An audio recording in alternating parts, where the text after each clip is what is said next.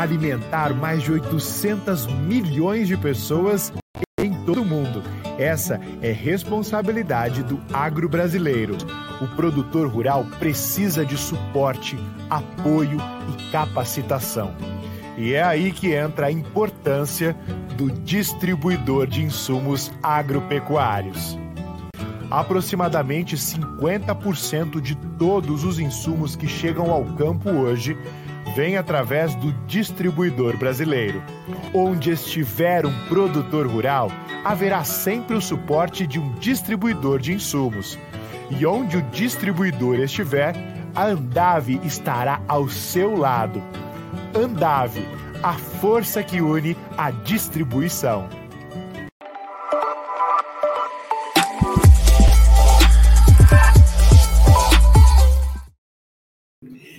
Olá, pessoal. Olá, olá. Tem aqui mais um nosso Conexão Campo e Cidade e hoje o nosso grande chefe, o Marcelo Marcelo Prado, ele está em Medianeira, lá no Paraná, lá andando nas cooperativas, e ele não pode estar aqui com a gente. Então nós estamos sentindo muito a falta do Marcelo, mas ele mandou, ele mandou uma mensagem, mandou um vídeo, e eu queria antes da gente passar aqui para os nossos colegas, ouvir aqui a mensagem que o Marcelo nos manda lá do Paraná, lá de Medianeira. Por favor, podemos ver? Olá, meus amigos e minhas amigas do programa Conexão Campo Cidade. Hoje eu não estou aí no programa com vocês, porque estou aqui em Medianeira, no Paraná, num importante evento da cooperativa LAR, ao lado do amigo Irineu da Costa Rodrigues. Estou encantado com o desenvolvimento, a pujança da cooperativa. O cooperativismo brasileiro é um exemplo para o desenvolvimento do agronegócio e da economia do país. É, para mim é uma satisfação enorme aqui para nós da Lar Cooperativa ter o Marcelo Prado num dia bem especial. Hoje nós estamos escolhendo as chapas para concorrer ao Conselho Fiscal para o exercício 2023 e de Administração e Diretoria nos próximos quatro anos. Então, uma palestra magnífica que veio aqui enriquecer o conhecimento de todo mundo e sintonizar todo mundo com o momento em que vive o nosso país, que vive o mundo e que vive o nosso agro. A LAR é a cooperativa que mais emprega no país, a próxima 26 mil funcionários, tem mais de 13 mil associados e temos 50, vamos fazer 59 anos de existência e é pequeno produtor que precisou de diversificação. A cooperativa tem um parque industrial para permitir essa diversificação. Muito legal. Irineu Rodrigues, grande abraço. Viva o cooperativismo aqui. Nós somos todos fãs apaixonados pelas cooperativas. Parabéns aí pela obra da LAR e desse movimento todo aí, que é fantástico, que vocês tão bem representam. E Marcelo, Marcelão, boa viagem em ótima companhia aí no nosso Paranazão. E eu queria, então, agora chamar os nossos convidados. Nós vamos estar aqui hoje com um convidado especialíssimo, que é o Ricardo Galvão, ele é diretor de agronegócios da PepsiCo, uma das maiores corporações agroindustriais do mundo, com a gente aqui sobre essa visão de cadeia produtiva, com a gente o Roberto Rodrigues, nosso querido e maravilhoso mestre, grande guru, e falou de cooperativa ali, nossa, Roberto já se, já se arrepia, não é? A Letícia, Letícia Jacinto, a nossa dama, dama maravilhosa do agro, e aquele gaúcho, aquele gaúcho fantástico, Antônio da Luz, que aliás eu falei para uma turma do Sul essa semana, viu? Pessoal da, da Agrofel, você deve conhecer. Falei, pessoal, vocês têm, têm que bater um papo com o Antônio. Antônio é o cara aí para tudo que é visão econômica maravilhosa, não só do Sul, mas do agro inteiro. Então, estamos nós aqui reunidos e eu queria, uh, enfim, vou fazer aqui uma, uma abertura com o, com o Ricardo, que, aliás, ele foi eleito eleito por nós aqui da, da, da audiência eh, Business School, nossa faculdade na França, com a FECAP aqui em São Paulo, onde o Roberto Rodrigues também é membro do conselho, escolhido como o nosso exemplo do Agribusiness Chief Officer, um gestor completo da cadeia produtiva que vai da genética até, eu diria, a memética. E o que é a memética? É fazer a cuca, os memes dos consumidores finais. Então, caro Galvão, você é um gestor da genética à memética, e esse é o exemplo que a gente traz aqui para inspirar toda a cadeia agroindustrial brasileira que possa ter esse trabalho que vocês tão bem representam. E eu ganhei aqui as batatas, as batatas maravilhosas leis, o último lançamento, as batatas rústicas, essa aqui de sal marinho, uma delícia. Galvão, é mais legal, dá mais certo quando você administra a cadeia inteira, quando você protege os agricultores, quando você não quer que os agricultores fiquem soltos no mar, no mar incerto das incertezas das leis econômicas, quando uma agroindústria como a PepsiCo faz contrato, compra produção, isso dá certo. É um bom exemplo para todo mundo seguir. Meu caro Galvão, a palavra é tua para a abertura aqui do nosso papo. Obrigado, Tejon. Boa tarde a todos. Boa tarde, Roberto, Letícia, Antônio.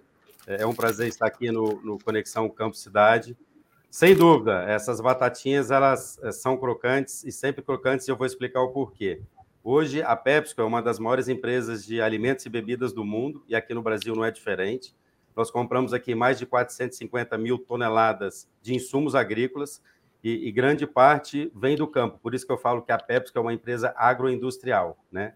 E, e, a batata, ela representa grande parte desse volume, que a gente faz contrato diretamente dos, com os agricultores. É, hoje, o nosso programa agro ele tem 26 anos. É, é, por que 26 anos? Que até então, no passado, a gente comprava batata de atravessadores. E de, em 1997, nós começamos a firmar os contratos, comprando 100% da matéria-prima desses agricultores. E quando você assina um contrato, é, claro, esse, esse contrato ele respalda ambas as partes, né? Então, o agricultor, quando assina o contrato, ele primeiro vende a produção é, para depois ele plantar. Então, a gente faz um planejamento. Hoje nós temos aí mais de 300 campos de produção de batata é, ao longo do ano, que vai a colheita, o contrato é a colheita de janeiro a dezembro.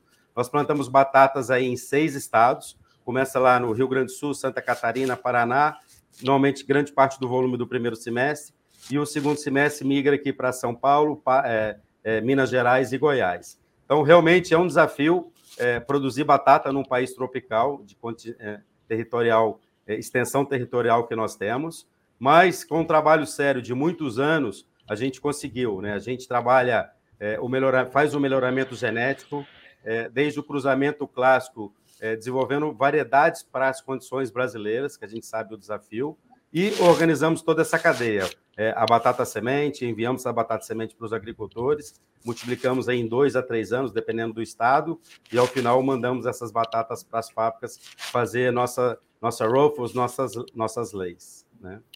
Muito bom. Agora, Roberto, você é um defensor uh, maravilhoso de longa data dessa visão da cadeia produtiva.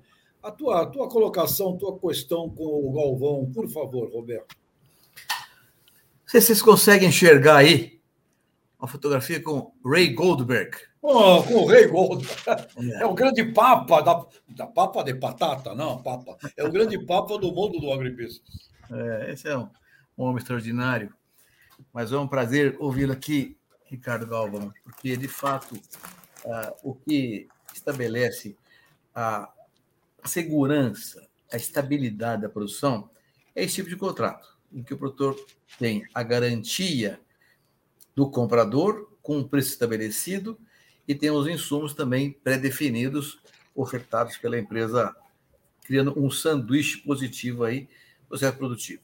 A pergunta que eu queria fazer para você, Ricardo, é com, qual é o mecanismo de estabelecimento dos preços? Uh, os produtores são individuais ou eles você conversa com eles coletivamente, através de alguma representação deles, alguma associação deles? Como é que funciona isso? O relacionamento da empresa com o produtor diretamente?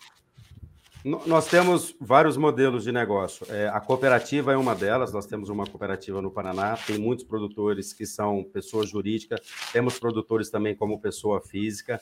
Então, é, hoje o modelo, como eu falei, a gente faz o contrato anual, né? apesar de nós termos uma visão, um planejamento de médio a longo prazo, que vem um programa de batata semente, você tem que ter uma visão mais de médio e longo prazo. Né? E o nosso modelo de precificação é o modelo que a gente chama de cost plus, que é o custo mais margem. Então, é, como eu falei, a gente planta batata em seis estados, a gente levanta o custo de produção em cada uma das regiões, né? É, e o produtor também levanta, a gente é, senta e negocia. Normalmente o preço ele está muito próximo. Às vezes algum ajuste ali em função de uma oportunidade local, mas a, a gente garante uma rentabilidade para o produtor seguir ganhando dinheiro, reinvestindo e crescendo conosco, né? Então, esse modelo ele tem funcionado aí é, desde quando nós implementamos a contratação, a, a, a, o uso de contratos como ferramenta de negócio, há 26 anos atrás. E isso é uma garantia que respalda ambas as partes, né? Então, tem funcionado muito bem. E, e, e, esse modelo de custo mais margem, ele é muito transparente, tanto é que tem produtor que já está na terceira geração plantando batata para PepsiCo, né? Então, mostra que o negócio ele é rentável e realmente muito sadio com uma visão de médio e longo prazo. O contrato é individual, então, Ricardo, produtor por produtor. Ele é individual e tem um contrato com cooperativas, onde tem vários agricultores que fazem parte daquele de um contrato. Então, é, tem contrato que tem um agricultor, três agricultores, às vezes é o irmão, um primo. Tem contratos que tem até mais, que são cooperativas, que no caso do Paraná. Então, tem várias modalidades. Mas a negociação ela é feita individual, porque eu sempre falo que o princípio da igualdade é tratar todos de forma diferente porque as necessidades são diferentes. Né? Você conversa com um produtor de Minas Gerais, a necessidade dele é diferente do produtor do Paraná, e por isso que a gente faz a negociação individual. Agora, o padrão tecnológico vocês que estabelecem, quer dizer, cada produtor recebe a receita tecnológica utilizada, dependendo, obviamente, das regiões. Tem diferença tecnológica, mas o padrão é perto que oferece para o produtor. É, nós temos um programa de desenvolvimento de variedades, inclusive abrindo um parênteses aqui, a gente conseguiu dobrar a produtividade de batata para chip nos últimos 20 anos, com a introdução dessas novas variedades mais competitivas e adaptadas para as condições brasileiras. Mas o produtor hoje, os bataticultores, eles, eles já têm o know-how de produzir batata para nós. Então, normalmente, quando a gente desenvolve uma variedade nova, claro, vai todo um pacote técnico de fertilização, de espaçamento, de manejo da batata semente, para ele ter sucesso na produção. Isso sim. Tá bom. Interessante. Letícia, vamos deixar o, o nosso gaúcho para a consideração da última pergunta aí, porque ele é até economista, ele deve vir com um monte de história aí. Então vai, Letícia, vai você. Boa tarde a todos aqui. É um prazer ter você, é, você Ricardo, conosco novamente aqui e parabenizar pelo trabalho que você faz com os produtores. E a minha pergunta vai mais ou menos nesse sentido, né? A gente vê que a produção de alimentos no Brasil recebe inúmeras críticas, assim, às vezes infundadas, porque o urbano não conhece o meio rural. Então, eu peguei alguns dados aqui de vocês, né? Vocês compram batata e coco de forma direta de mais de 110 agricultores, 35% total do volume cultivado de batata chips no Brasil. Então, uma grande representatividade, cerca de 125 mil toneladas por ano. E vocês fizeram uma campanha muito interessante colocando esse produtor rural é, na, na embalagem né, da, da batata. Então, eu queria entender, é, conte para a gente um pouquinho qual o impacto dessa valorização do produtor, que está junto com você, que tem esse, esse desenvolvimento em cadeia, que recebe essas tecnologias, que é um parceiro, é, é, vamos dizer, bem cuidado, né? Qual o impacto e quais os benefícios sentidos pela empresa no mercado em geral. E se vocês teriam algum projeto, é, ou se esse projeto mesmo, ele ajuda a comunicar melhor sobre a, a realidade da produção de alimentos no Brasil para o público consumidor. Perfeito. Não, obrigado pela pergunta, Letícia. É, realmente, o ano passado nós lançamos aí na nossa Leis Clássica, onde nós é, colocamos os agricultores, na, na, a foto dos agricultores nas embalagens, e realmente o consumidor, para ele ver que tem toda uma cadeia estruturada por trás né, dessa batata. E, e claro, é, é, os agricultores se sentem muito honrados ao sair. Inclusive, é, final do ano passado, eu, eu, fiz uma visita a alguns agricultores desse, lá no Paraná, coincidentemente, e aí um deles falou, é, ele estava no supermercado fazendo a compra com a esposa, Aí uma consumidora olhou no pacotinho, olhou para ele, olhou no pacotinho e falou: Não, sou eu mesmo. e ele se sentiu orgulhoso, né? Poxa, as pessoas estão me reconhecendo, né? Então, é, o, e, e, o consumidor, cada vez mais, ele quer saber a origem da batata, né? E, e esse foi um case de sucesso, superou nossas expectativas. E, e para reforçar essa campanha, é, em outubro de, de 2022, nós lançamos a Leis Rústica, que é uma batata que ela é diferenciada do mercado, é uma batata que é feita um processo onde a gente não descasca essa batata, a fatia é um pouco mais grossa, ela vem mais crocante, e, e essa leis clássicas ela tem dois sabores, a sal marinho e a cream cheese. Então, a sal marinho, ela basicamente tem é batata, óleo e sal, nada mais de conservante, né? E quando o consumidor ele compra esse produto, é, vem um código de barra, um QR Code, que o, é, o consumidor pode escanear ou entrar no site, digitar aquele código de barra e saber aonde que foi produzida essa batata. Inclusive, tem a história de qual agricultor que produziu, um, um bem interessante. Eu convido a todos a estarem é, utilizando essa plataforma e conhecer um pouquinho mais dos nossos agricultores. Muito interessante, assim, de ouvir a história do produtor, né? Da onde não só de onde vem o alimento, mas quem está ali por trás, né? Quais são a, as pedras no caminho, né, para poder produzir. É, é, e essa, e essa campanha, Letícia, ela está nos surpreendendo, realmente está vendendo. É, nós abrimos o um mercado é, no Sudeste e Sul ano passado, esse ano, e, e, a, e a, venda está, está, indo muito bem. E a gente agora, em 2023, vai abrir para todo o território nacional, né? É, e a gente já tem investimentos para aumentar a produção, que a linha está todo vapor é, é uma fábrica que essa, esse produto está rodando na fábrica de Itu, aqui no interior de São Paulo, e realmente a, a demanda está indo muito bem. E a gente já tem planos para dobrar a produção. E você muito aproxima legal. o produtor do consumidor, né? Sem dúvida. E cada vez mais o consumidor quer saber a origem do produto que ele consome, né? E a batata não, não fica diferente. Vende mais, ainda vende mais, graças a isso. Muito bem. Vamos lá para o Antônio da Luz. Boa tarde, Tejon, ministro Roberto, Letícia, Ricardo Galvão, muito obrigado por estar aqui conosco, por aceitar o nosso convite. E Tejon, sabe que aqui no Sul todo mundo te adora, né? Então Bom, você quer ser muito bem-vindo. A começar por mim mesmo, né? Começar por, por este que vos fala. Eu tenho uma alma então, gauchesca, vou fazer o quê? É verdade, é verdade. Nós temos muito orgulho das suas origens aqui é, próximas de nós. Uh, Ricardo, uh, nós várias vezes debatemos aqui e um tema que é a internacionalização da nossa produção.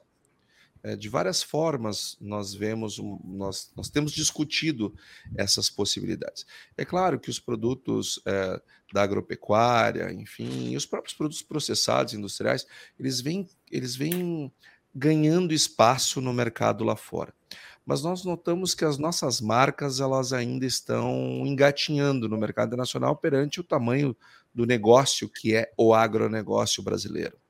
Como é que a empresa vê isso? Como é que a PepsiCo vê esse processo de internacionalização, de criação de marcas brasileiras? Vocês têm, vocês têm, vocês têm uma lei, por exemplo, que é uma, é uma é uma palavra, é um nome que não remete à língua portuguesa, mas vocês têm de outro lado um quero coco, que mais uhum. brasileiro é impossível. Então, como é que vocês estão, é, como é que é a visão da empresa para a internacionalização de marcas e, e, e, levando com elas a cultura brasileira, os produtos brasileiros, aquilo que a gente faz de melhor? Não, perfeito. Obrigado pela pergunta, Tony. E faz todo sentido. É, a Pepsi, por ser uma empresa multinacional, a gente está presente em mais de 200 países, né? Nós temos as marcas chaves é, que a gente chama de power brands, ou seja, por exemplo, os Aleis é, é, a batata que você come aqui é a mesma que vai ter na Europa, nos Estados Unidos, na Ásia, assim como o Doritos, né? E claro, e a gente explora também as marcas locais. Aqui no Brasil, por exemplo, é, a batata palha é uma chips, não é uma marca global. E, e, e essa é uma marca muito importante para nós aqui no Brasil. Ela representa em torno de 25 a 30% do nosso volume. Então, é, porque é uma outra forma de consumir. A batata Lay's ou Ruffles, normalmente você come é, de forma individualizada, às vezes em família também, é, mas como snacks individual. Já a batata palha, não. Você come acompanhada de um estrogonofe, com né, um cachorro quente. Então, é uma outra forma. Então, a gente tem que estar atendendo realmente todos os públicos e explorando essas características globais que muitas operações têm. Muito bem. Uh, eu, bom, eu, eu, eu teria aqui uma pergunta que já recebi uh, de um internauta nosso. Um internauta nosso, o Ronaldo Trescente, ele está perguntando como que PepsiCo vai remunerar produtores rurais que implantam a modernidade da gestão ESG. Uh, existem diferenciais ou já é dentro de um padrão que obrigatoriamente esses fornecedores estão inseridos nessa visão de sustentabilidade? Essa questão é do Trescente. Há um diferencial, algo assim, uh, Galvão? A, a PepsiCo lançou recentemente o PepsiCo Positive, que é a agenda de ESG a nível global, né, com várias métricas que a gente tem que assumir aí no médio e no longo prazo. E, e, e as nossas batatas, elas hoje, é, elas já são 100% de origem sustentável, né? E esse programa do PepsiCo Positive, ele vem complementar essa a, a agenda de sustentabilidade.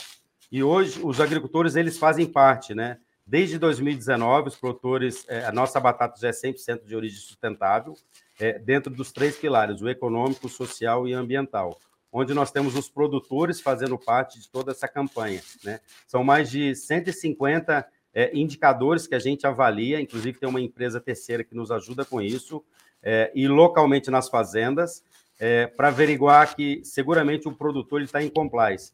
E tem muita legislação trabalhista, legislação ambiental, e às vezes o agricultor é, não tem, não sabe como seguir, e onde a gente é, apoia os agricultores com esse terceiro, orientando, às vezes tem que fazer investimento para ele estar adequando. Então, isso começou lá em 2007, é, a gente já vem trabalhando há muitos anos, 2019 a gente já teve 100% da nossa produção sustentável, e a gente remunera o produtor por ser sustentável. Então, isso faz parte do nosso plano de abastecimento.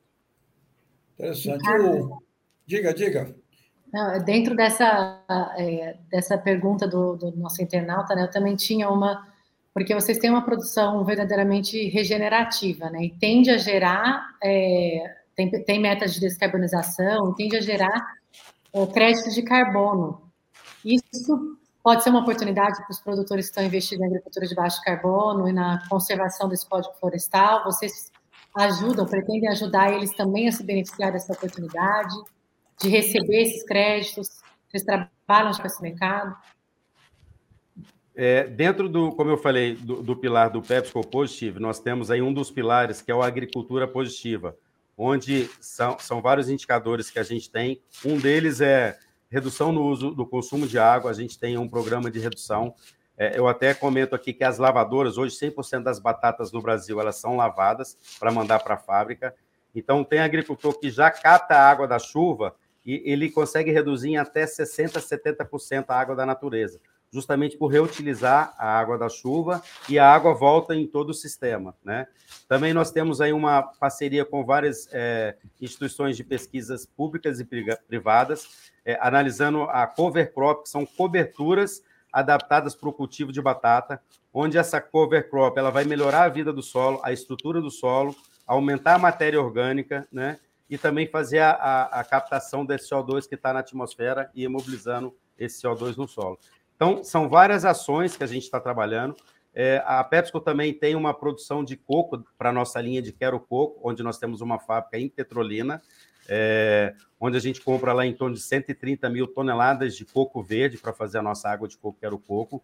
É, nós temos uma Demon Farm, que é uma fazenda própria, inclusive é a única fazenda da PepsiCo no mundo em produção, onde representa aí um terço da nossa produção é, de água de coco, e os outros dois terços a gente faz parcerias, contrato, que é o mesmo modelo de batata, com mais de 90 agricultores, que são, em grande sua maioria, agricultura familiar, né? Então, a gente está levando esse conceito, e, inclusive, nós estamos, dentro desse tema de agricultura regenerativa, plantando cacau embaixo da sombra do coco, que a gente utiliza o cacau também para fazer o nosso todinho, Tod e todinho nosso achocolatado. Então a gente vê que o cacau ele está se adaptando muito bem. A gente fez um piloto de 30 hectares no ano passado lá em Petrolina, na nossa fazenda, e a gente quer, onde nós estamos testando aí cinco configurações, diferentes é, modalidades, para ver qual que melhor se adapta ao manejo do coco. E a gente quer estender isso para os agricultores também. Então, esse tema de agricultura regenerativa realmente não é modismo, é uma coisa que a PepsiCo tem levado a sério a nível global e aqui no Brasil a gente não está diferente. Roberto, João, você... diga. Eu quero fazer uma pergunta para o Ricardo Galvão, mas antes eu quero fazer três comentários aqui. Eu vi o Ronaldo Trescente fez uma pergunta só um, um comentário. O Ronaldo tem feito um trabalho espetacular, viu? Dessa composição urbana-rural com as lives dele. Conheço o Ronaldo há muitos anos, então quero cumprimentá-lo por esse trabalho dele. Também quero contar para vocês que na semana passada eu tive uma conversa lá no República Agro com o Antônio da Luz. Antônio, foi um sucesso, viu, rapaz? Você teve uma repercussão espetacular. Fiquei contente com o retorno da tua entrevista. Parabéns, viu, cara? Foi muito bom. E, e, e o último comentário para fazer a pergunta para o Ricardo é a LAR. A LAR é uma cooperativa espetacular. É espetacular. Realmente eu conheço a LAR há muitos anos, estive lá várias vezes, inclusive na inauguração, seja de convenções dele lá. Uma cooperativa maravilhosa que tem uma característica, e aqui vem a pergunta, Ricardo. Em, em cooperativismo existem princípios e valores, e um dos princípios fundamentais chama livre adesão. Ou seja, o produtor que está ah, na linha de produtos que a cooperativa com a qual cooperativa trabalha, ele pode se associar à cooperativa ou não, dependendo, obviamente, das suas características pessoais. Mas a, a livre adesão é uma, é uma coisa que ele pode se cooperar ou não, na medida que ele queira. Então, a pergunta é o seguinte, cara.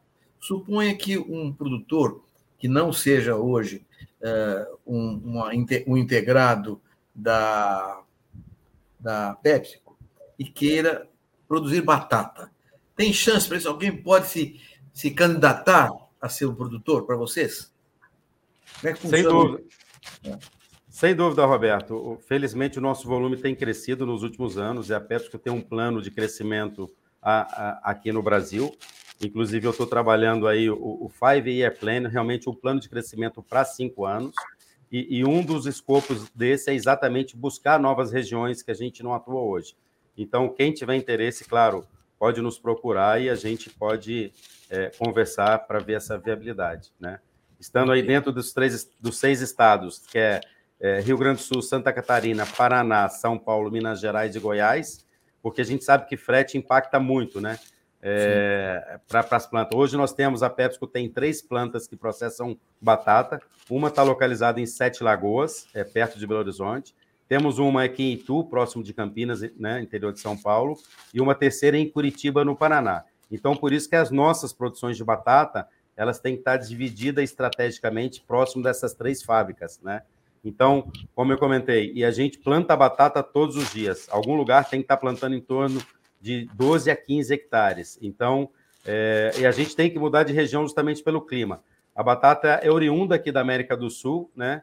na região dos Andes, é uma, é uma, é uma cultura extremamente exigente a frio. Batata não gosta de calor. Por isso que a gente tem que estar tá migrando de, de zona em função do clima, né?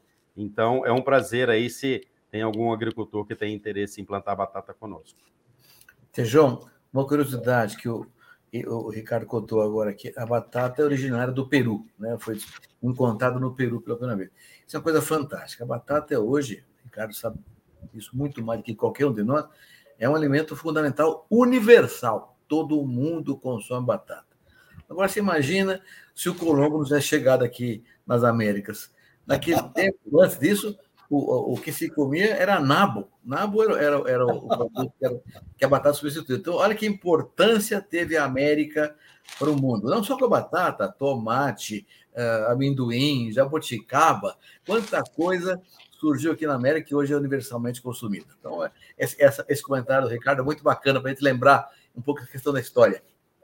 É, e Roberto, o Colombo descobriu a América, mas quem levou o nome foi o Américo Vespúcio. Pois é. Esse Colombo não era um bom é, vendedor, viu, Roberto? Ele era ruim de marketing. Ele era ruim de ele, marketing. Ele era ruim de marketing, é aquela velha história. Mas olha, eu acho que a, as colocações todas até agora, elas, elas são estimulantes, né? Roberto, Antônio, Letícia, o Ricardo, porque elas provam aquele fundamento, ou seja, não é utopia. É possível você ter uma coordenação de cadeia produtiva, uh, o famoso fair trade, né? que você quer que os produtores não sejam bem-sucedidos, relação de longo prazo. É difícil, não vou dizer que isso seja fácil, é difícil, mas é possível, né? Eu espero que esse nosso encontro aqui ele inspire, inspire muitos dos nossos telespectadores internautas para essa possibilidade, né? Você fala, Roberto, as cooperativas é, têm uma missão importante de buscar esses acordos com seus clientes agroindustriais, né? As associações também têm, portanto, quem sabe é, esteja aqui um dos exemplos extraordinários. Aqui eu queria aproveitar até o nosso gaúcho ilustre, brilhante aqui. Eu vejo aquele pessoal lá do fumo, do tabaco, Antônio, eh, que fazem também, tem uma preocupação grande não é? nessa coordenação eh, com seus fumicultores, que é outra atividade também difícil, etc. Mas, ou seja, é possível, não é? É possível fazer, tá certo? Claro que é, Tejão, não tenha dúvida, você tem toda a razão. E nós temos a oportunidade de interagir aqui com todas as cadeias produtivas de uma maneira geral. E é interessante que os fumicultores, quando eles estão olhando a, a questão do ponto de vista deles, né, do problema deles, da relação deles com as indústrias, como toda cadeia produtiva, existem divergências. Isso é normal, eu acho até saudável que haja. Imagina é, pessoas é, com interesses é, difusos sentados em torno de uma mesa pensando do mesmo jeito. Né? Não tem como isso acontecer. Agora, quando e, e eles acham que a relação deles, é, indústria e produtores, é tensa. E quem olha de fora, é, ela é super tranquila. É, nós vemos coisas muito piores, porque funciona, porque tem um. É, é, é, quem olha de fora per, percebe, tem um fair trade, tem um, um, um, acerto ali entre eles. Ninguém quer matar ninguém. Claro que cada um quer ganhar mais uma parte do quinhão, mas ninguém quer matar ninguém. Existe um espírito é, de cadeia bem desenvolvido, isso é bastante interessante. Ministro Roberto sabe que eu, eu meço a audiência dos programas pelo WhatsApp, cada um tem o seu critério, eu tenho o meu. É, é, o, que, o, o que começou a aparecer de WhatsApp quando foi ao ar o programa as pessoas, pô, o programa é, é, é, tem uma audiência grande, mas pode ter certeza que as mensagens depois lhe mando são todas elogiosas e tal, mas muito mais por causa do host do que por causa do entrevistado. É. E, e, e, Ricardo, queria te dirigir uma outra pergunta. É, como, é que, como é que essa relação com os produtores, nós, olhando assim, os desafios do, do, do, do do, da agricultura, da, da, da, do, futuro da agricultura brasileira. É, vocês têm, eu imagino, vocês têm um grau de integração bastante forte com os, com os produtores, até porque imagina se produz 15 hectares por dia, porque consome 15 hectares por dia, imagino eu. Então, vocês, deve ser bastante desafiador para vocês manter toda essa organização. Como é que funciona a questão do crédito? Como é que vocês enxergam uh, uh, crédito, seguro e outros desafios que, que estão sendo pautados por parte dos produtores? Como é que vocês enxergam isso como empresa? Que desafios vocês estão vendo para essa parceria ao longo dos próximos anos? Perfeito. Né, e, Antônio, inclusive, nós temos, é, nós estamos presentes em São Francisco de Paulo, Vacaria, sim, sim, São José Paulo. dos Ausentes. A região ali é muito propícia ao cultivo de batata pelo clima, né? E, inclusive, as variedades de chip têm se adaptado muito bem, com uma alta produtividade, alto teor de matéria seca, que é uma característica muito importante para a indústria de chip, né? Bom, em relação a, a, ao tema, acho que a nossa é, proximidade com os agricultores é muito importante, né? É, tanto é que nós promovemos aí eventos técnicos, dias de campo. É, nós temos as Demo Farms, que são fazendas demonstrativas, onde nós testamos novas tecnologias. Desde hoje, eu dou um exemplo: o drone ele veio para inovar a humanidade, né? E a agricultura está se beneficiando disso. Nós começamos um piloto com um agricultor no Paraná, é, que começou com 10 hectares fazer a pulverização com drone. Hoje, esse agricultor está com quase 400 hectares é, usando o drone. Então, ele sai mais barato, é, porque quando você tem o trator, normalmente o trator e o pulverizador ele vem destruindo as plantas, ali entrada de pragas e doenças, né? E com o drone, não, a lavoura fica toda uniforme. Então, assim, são novas tecnologias que a gente vem testando, é, sensores de solo para você jogar a água dentro do, do, do, da, do manejo de água que eu comentei. É, a gente tem sensores que você joga a água né, com fertilizante junto com a fertirrigação, no momento e na dose adequada. Então, a planta tem uma resposta a isso. Você tem aí pelo menos 10% de aumento de produtividade. Então, enfim, é, para isso a gente faz é, viagens técnicas. O ano passado nós levamos alguns agricultores é, para visitar Israel, é, uma feira de tecnologia. Inclusive, nós estamos trazendo algumas tecnologias de Israel para implementar na, na, na bataticultura, na cocoicultura também. Então, assim, a, a, nossa, eu falo que o agricultor é nosso sócio estratégico que toda a origem da matéria-prima começa lá no campo, né? E existem vários modelos de fomento, né? A batata semente, por exemplo, a gente é, compra a batata semente, entrega para o agricultor, ele multiplica, a gente desconta no final a produção. É, algum agricultor quer fazer algum investimento, a gente faz um, um, um bis proposal, uma proposta de negócio interna e empresta o dinheiro para esse agricultor, ele, a gente indexa em batata. Então, cada depende, por isso que eu falo, o princípio da igualdade é tratar todos de forma diferente, porque cada um tem uma necessidade diferente, né? Muito bem. Muito bom. Bom, vamos participar, vamos abrir aqui para alguns outros temas. É, e você participa conosco também. Eu, eu, estava agora há pouco com um o segundo maior produtor de ovo uh, do Brasil, lá de Bastos. E eles estão já reclamando, não é de agora, o custo. O custo, milho, e soja, que é a comida né, da avicultura, da suinocultura. Fica aqui uma questão: será que a gente não está produzindo, não, será que a gente não está deixando é, de aproveitar para aumentar muito mais a produção desses grãos nesse momento? Porque não tem jeito, né? Se não produzir mais, não, não, não, não, não adianta. Né?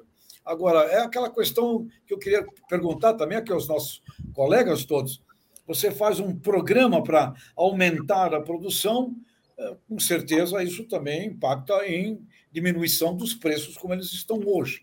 Mas não, não está havendo uma necessidade de um programa para aumentar a produção de grão no Brasil de uma maneira, de uma maneira mais, mais orquestrada pela, pela, pelo Estado? É, não, não, não, não, vocês não sentem falta de alguma coisa assim?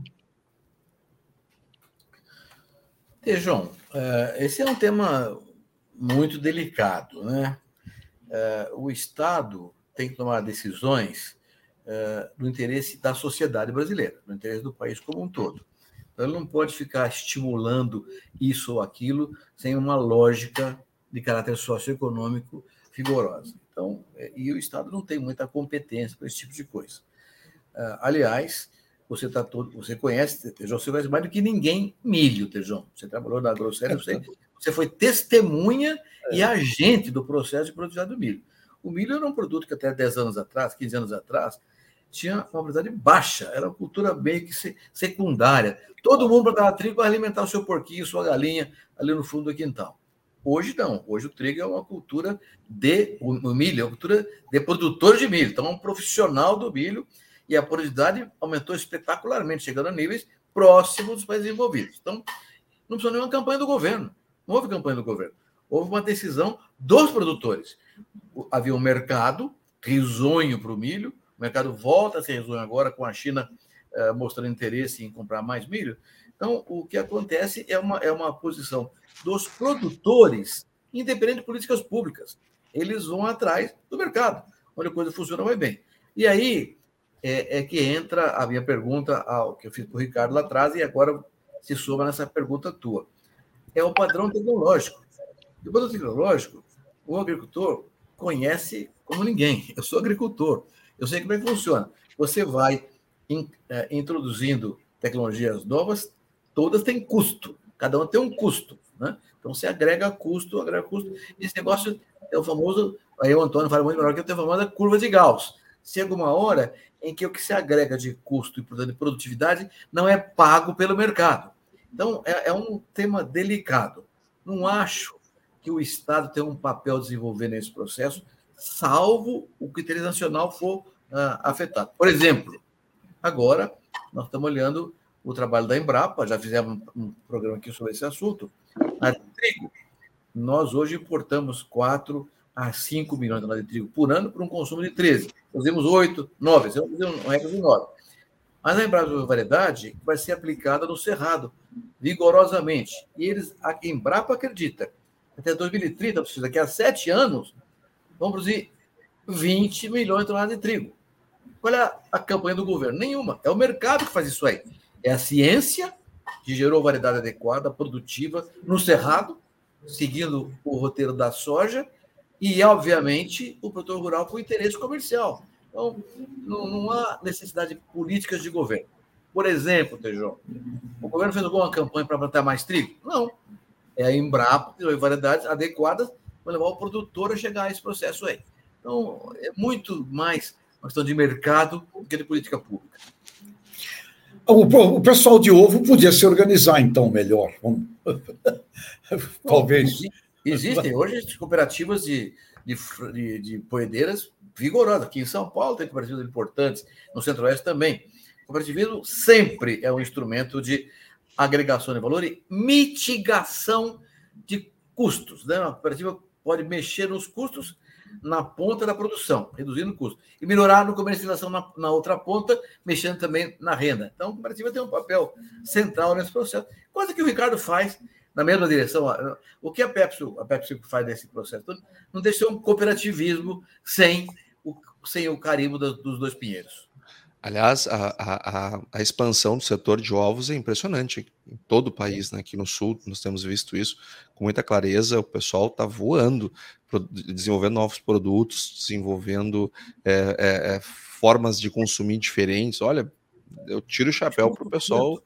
Antônio, o Espírito Santo tem uma colônia de produtores de, de ovos na Serra uh, Capixaba, é um espetáculo, é uma cooperativa fazendo um programa maravilhoso. Sai ovo do Espírito Santo para o Brasil inteirinho. Descer a serra. É uma coisa impressionante o que o Brasil fez naquela região. João, nessa, nessa política que você falou das cadeias, né, eu tenho visto uma evolução grande aqui de sentir mesmo no setor que é sucrocoleiro também. Antigamente, acho que isso era impensável, parecia que isso era o maior inimigo direto da usina, sendo produtor. E, e, hoje em dia os programas que envolvem o produtor, o treinamento, a, a, a ideia de trazer esse produtor junto, de, de, de escalonar, tem modificado bastante a indústria. Então, acho que a gente está é, nesse caminho aí, talvez cheguem todos os produtores de ovos. Mas eu queria trazer aqui, se vocês me é, deixarem, né, o mapa publicou que a renda do campo brasileiro no ano de 2022 foi de 1,19 trilhões de reais. Né? Então, é a segunda maior da série histórica, e é medida já há 34 anos. E as exportações foram de 159 bilhões de dólares, um crescimento de 8% no volume e 20% no preço recebido. Eu achei interessante que o professor Marcos Fava Neves fez uma, uma conta né, básica em português, é, em, em reais, é um cálculo interessante, e transformando isso, e a gente vende para o mundo 95 milhões de reais por hora. A gente vendeu em 2022. Então, parabéns né, para é, o agro brasileiro, que desenvolve essas cadeias interligadas, a comunidade no entorno, a compra de máquinas, a cidade, que traz esse, é, esse desenvolvimento geral para o país. Letícia, Letícia, você tratou uma coisa tão interessante aí, o setor super energético, setor alcooleiro, açucareiro e alcooleiro, né? Eu, eu, eu, observei, eu sou produtor de cana pessoalmente, né? mas você sabe que o Estatuto da Lavoura Canavieira foi escrito nos anos 40 do século passado por um grande brasileiro chamado Barbosa Lima Sobrinho. Barbosa Lima Sobrinho era um cara tão, tão visionário que chegou, ele era, foi presidente da ABI, Tejão, Associação Brasileira de Imprensa, mas era um, era um, era um visionário.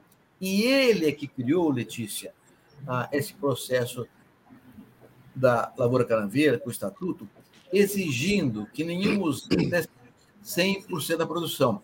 Metade da cana que a usina moeria, eles seriam produtores de cana. Ou seja, o Barbosa Sobrinho, nos anos 40 do século passado, já enxergava a importância da articulação de produtor e indústria para que a riqueza fosse distribuída, no caso concentrada na mão industrial. Então, eu, eu costumo dizer que o Barbosa Lima Sobrinho é que inventou a agribusiness. Não foi ah. o não. Ele que a primeira, a primeira cadeia produtiva organizada na América foi cana-de-açúcar 1943 com o Barbosa Lima Sobrinho. Então, é legal, viu, Letícia? É importante mesmo isso aí. E o produtor sabe como produzir, né? Muitas vezes, assim, deixar essa parte para um produtor mais profissionalizado, que está hoje em dia, que é o que não está fora do mercado, é inteligente para a indústria que tem que lidar com toda a parte de, de exportação, de compra, de produção, da, da, energia. Então, acho que é muita coisa debaixo do mesmo guarda-chuva. Se tiver grandes parceiros, é, você leva isso muito mais longe, amplia as áreas, amplia a produção.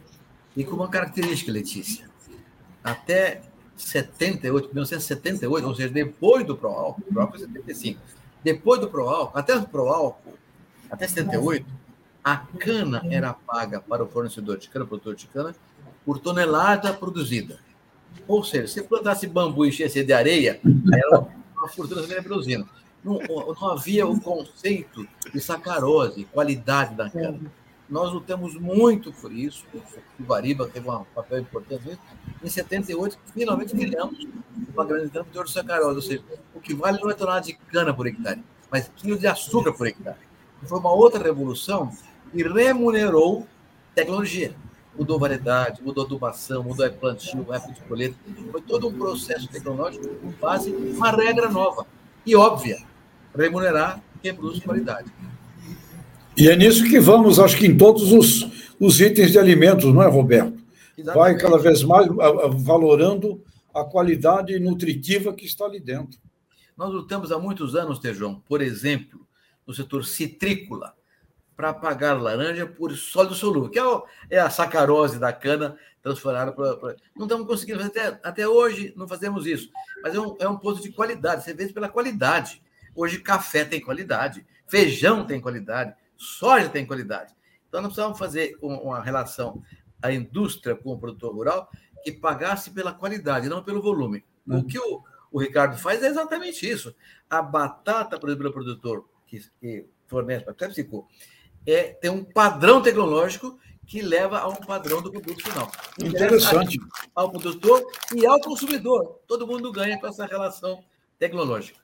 É, isso que está aqui, eu posso ter certeza que é de elevada qualidade, Ricardo. Sem dúvida. Isso aí me faz lembrar, Roberto, seu comentário, quando eu come... Bom, eu estou na PepsiCo há, há 25 anos também, é uma, é uma longa jornada, né? E, e, e, as, as variedades que nós utilizávamos no passado eram outras. Era a Panda, que é uma variedade alemã, é, Atlantic, que é uma variedade americana, ainda tem um, um, pouco do volume do Atlantic, e a gente viu que é, é, para chegar num patamar de qualidade, volume né, e, e, o custo acessível, a gente tinha que aumentar a produtividade. Por isso que nós tivemos que investir no programa de melhoramento genético. A gente está falando aqui de cruzamento clássico, a PepsiCo não trabalha com geneticamente modificado, as batatas, né? E, e aí, é, hoje nós conseguimos dobrar. Então, era 100%, além das variedades serem importados, a batata semente era 100% importado. Então, o que, que nós fizemos? Realmente fomentamos a produção é, de batata no Brasil. É, nós trouxemos as variedades fritolês, que são variedades exclusivas para chip, né? É, dobramos a produtividade, como eu comentei, nesses 20 e poucos anos de desenvolvimento, e hoje a gente paga bônus por sólidos. Então, tem uma escala, à medida que o produtor atinge ou supera aquele bônus, a gente paga, remunera melhor. Então, assim, é uma curva de aprendizado, organizar toda essa cadeia. É, é, é, complexo, a batata a gente sabe que ela é muito exigente, é uma cultura de clima frio, e a gente sabe os desafios aí de produzir batata num país tropical, né? Mas só organizando cadeias, com novas tecnologias, melhores práticas agrícolas, é, a gente consegue ter o êxito como a gente tem hoje no nosso programa Água. O Trecente, Trecente fez outra pergunta aqui, se você remunera a batata também por grau Grau Brix, pergunta do Trecente. A, a, gente não usa grau Brix, a gente usa sólidos, teor de matéria seca, sólidos totais. A gente paga é, um bônus em função do acima de 18% é, de sólidos na escala Frito-Lay, que não é sólidos totais, é uma outra escala que a Pepsi desenvolveu uma tecnologia que realmente tudo que vai virar chips. Então a gente consegue mensurar e a gente tem um índice interno, tá? Mas sim, a resposta sim, a gente paga em função da, da pagamento por performance. Se tem altos sólidos, ele recebe uma bonificação por isso. O Ricardo, eu estava falando esse negócio de batata semente. Conversar com um velho é um problema. Eu, eu sou do tempo em que o, o agronômico de Campinas, o Estudo Agronômico de Campinas tinha uma seção de raiz de tubérculos, cujo chefe chamava-se Olavo José Buch. E o Buch foi quem desenvolveu aqui no Brasil uh, o, o tema batata semente. o problema de conservação da batata semente, tinha que frio. Olha, isso faz 60 anos que eu conheço batata do agronômico de Campinas. Então, olha, é uma conversa muito agradável, mas lembra, lembra temas difíceis e sofrimento de grandes cientistas brasileiros. É, com essa coisa de velho, eu me lembro na Grosseries, lá nos anos 80 também, uma linha. Vamos pesquisar a semente de batata. E a variedade era, era 20. 20, nossa. não não é. deu certo, abandonamos aquilo na época.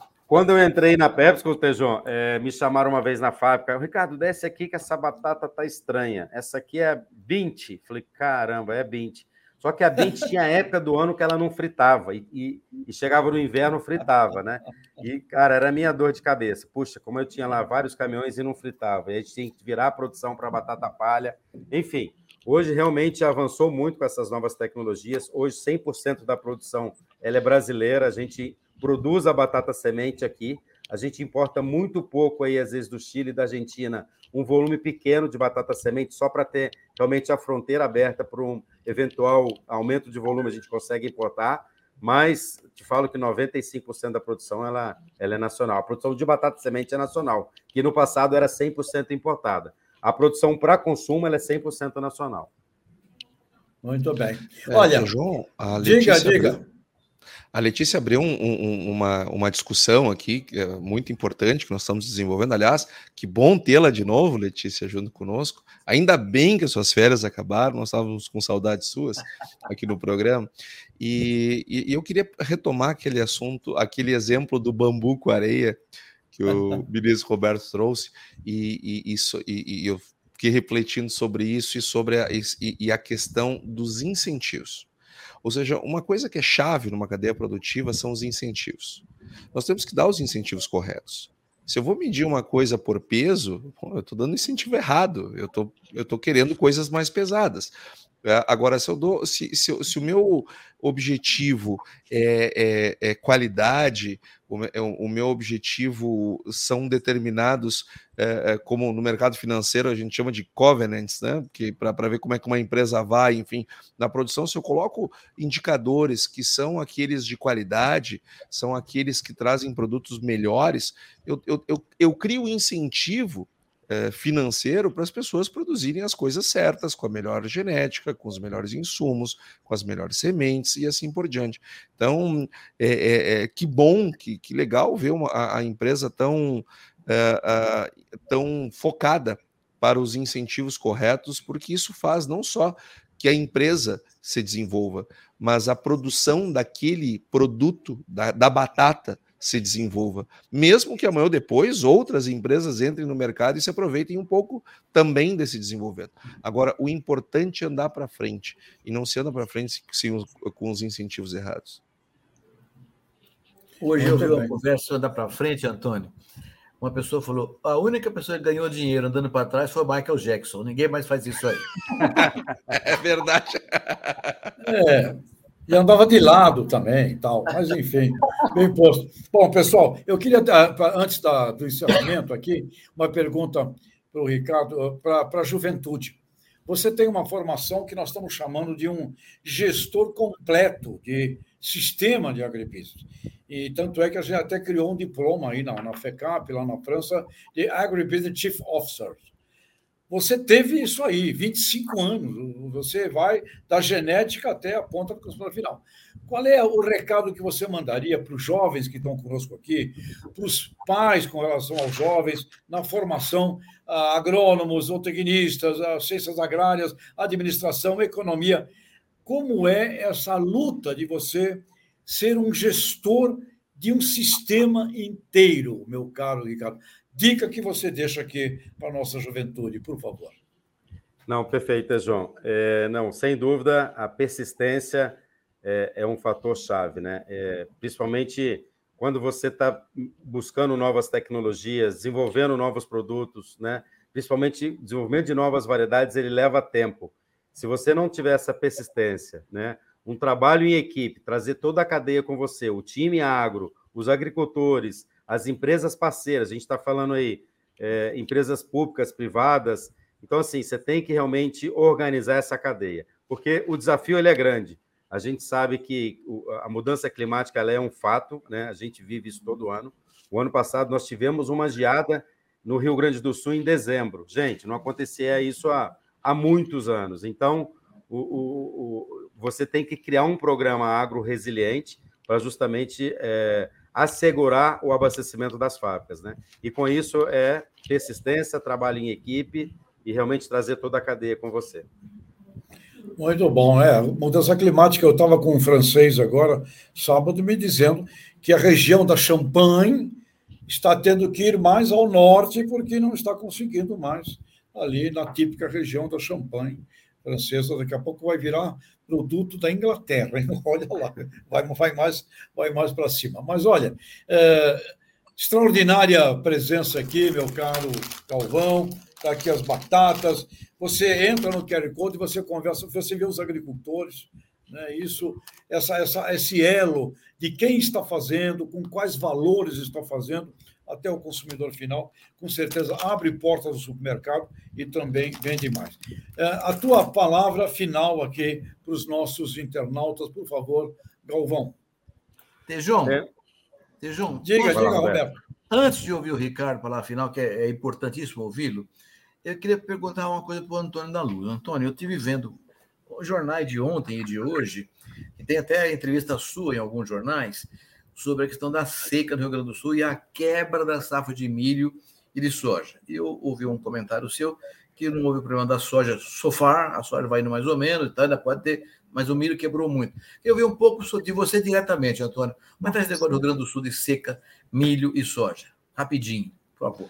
É, muito rápido, é, ministro, nós sim estamos com um problema. É, milho, um problema muito grave. As perdas elas são muito grandes. Na soja, nós já temos perdas, mas o tamanho da perda ela ainda está difícil. Essa, esse final de semana, por exemplo, em várias regiões choveu. É, diferente do ano passado, no ano passado, nessa época, nós já tínhamos mais ou menos 370 municípios com decreto de emergência. Esse ano são 100. Nós, nós, nós tínhamos um estado que, tirando a região sul, não chovia nada. Agora, não é que não chove, chove, mas chove pouco, está chovendo muito espaçado. Então, Irregular. Soja, soja que foi plantada cedo, muito problema. É, tem soja sendo replantada, tem soja sendo plantada, porque faltou umidade para o plantio, ou seja, estou plantando totalmente fora de época, é, da, da época ideal. Então, nós não deveremos ter uma grande safra de soja, mas nós ainda temos uma expectativa de ter uma boa safra de soja, olhando para a média do estado, em que pese algumas regiões estejam, infelizmente, é, piores do que estavam no ano passado. Então, é um dilema que nós estamos vivendo aqui é, pelo segundo ano consecutivo, que é incomum, mas infelizmente é, é parte do jogo. Ok, obrigado. Ricardo, desculpe interromper você, Ricardo, mas esse, essa, esse assunto é interesse nacional, porque a produção gaúcha é fundamental para nós, Sem a soja no milho. Então, eu queria ouvir um pouco do Antônio, essa coisa, a partir dele que conhece o assunto. Não, perfeito. Desculpa, Ricardo. Perfeito, imagina. Bom, em nome da Petro, é, quero agradecer aqui a, a, a, o convite para estar com vocês aqui no Conexão Campo Cidade. É, agradecer aí o, o Tejon, o Roberto, a Letícia, o Antônio, é um prazer, estamos sempre abertos a, a, iniciativas como essa. E quero convidar, claro, o público a conhecer a nova Leis Rústicas, né? inclusive conhecer um pouquinho do nosso trabalho, trabalho dos agricultores, a história de cada um dos agricultores que estão por trás de cada um desses pacotes que a gente consome, né? E para isso é só entrar. Bom, tem toda a informação em cada um dos pacotes, mas o site é campoalpacote.leis.com.br. De novo, é campoalpacote.leis.com.br. E aí, quando você comprar o pacotinho, vai ter um, um número é, e você vai digitar aquele número e saber de onde que veio aquela produção e conhecer o produtor que produziu essa batata. Bom, uma vez mais, muito obrigado e a Petro está sempre aberta aí a participar de fóruns como esse. Muito obrigado, Galvão. Sucesso aí, nos inspire. Letícia, suas palavras, por favor. Queria parabenizar você, eh, Ricardo, pela é, postura né, que a PepsiCo tem.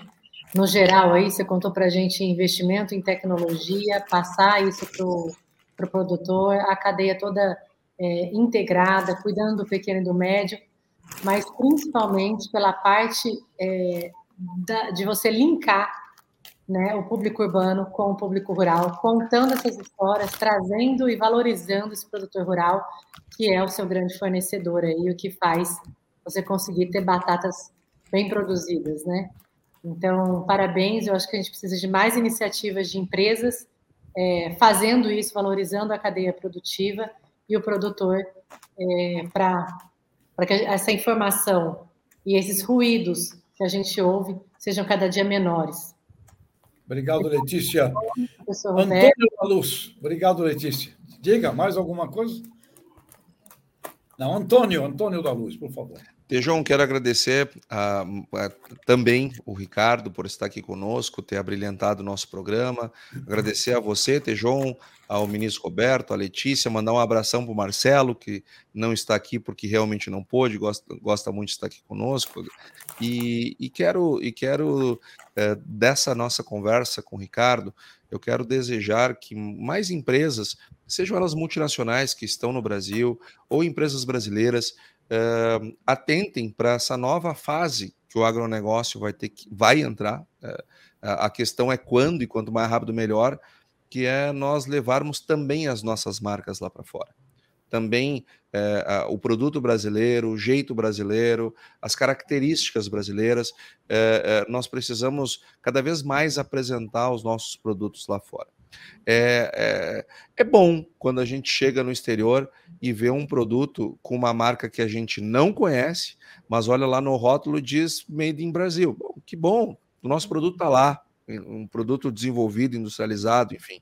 Agora, se a gente puder ver as nossas marcas, é, vai, sem dúvida, nós vamos ter um ganho agregado é, é, maior, não só do privilégio de ver, mas economicamente falando, vai ser um novo salto e algo que nós temos que nos preocupar. E que bom que a PepsiCo está tá, tá ajudando nesse processo.